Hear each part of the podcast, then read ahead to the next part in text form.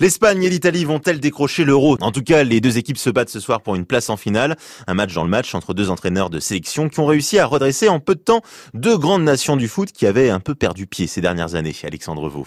D'un côté, l'Italien Roberto Mancini, 56 ans, ex-attaquant vedette des années 90, nommé il y a trois ans après la non-qualification de la Squadra Azzurra pour le Mondial 2018.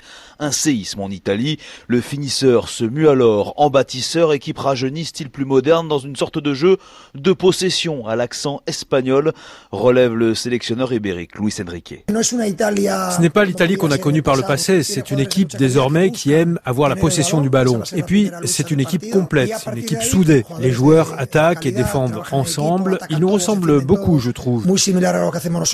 Luis Enrique, 51 ans, ex-icône du FC Barcelone, est lui intronisé quelques mois après Mancini.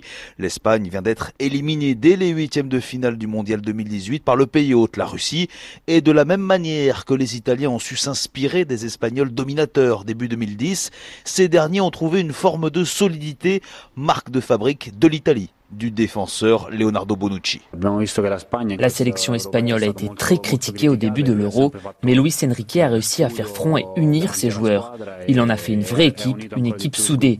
Et c'est ce qu'il y a de plus dur, jouer ce genre d'équipe, une équipe qui se sent forte mentalement. Comme un jeu de miroir donc pour cette finale avant l'heure, même si l'Italie qui reste sur une série incroyable de 32 matchs sans défaite partira avec une certaine avance, une confiance cultivée par son sélectionneur Roberto Mancini, ex-coéquipier et ami du père de Federico Chiesa, qui jouera en attaque ce soir. Cet enthousiasme débordant dans l'équipe, on le doit au sélectionneur. Il a réussi à redonner à l'équipe un très bon niveau et surtout, il a réussi à unifier ce groupe.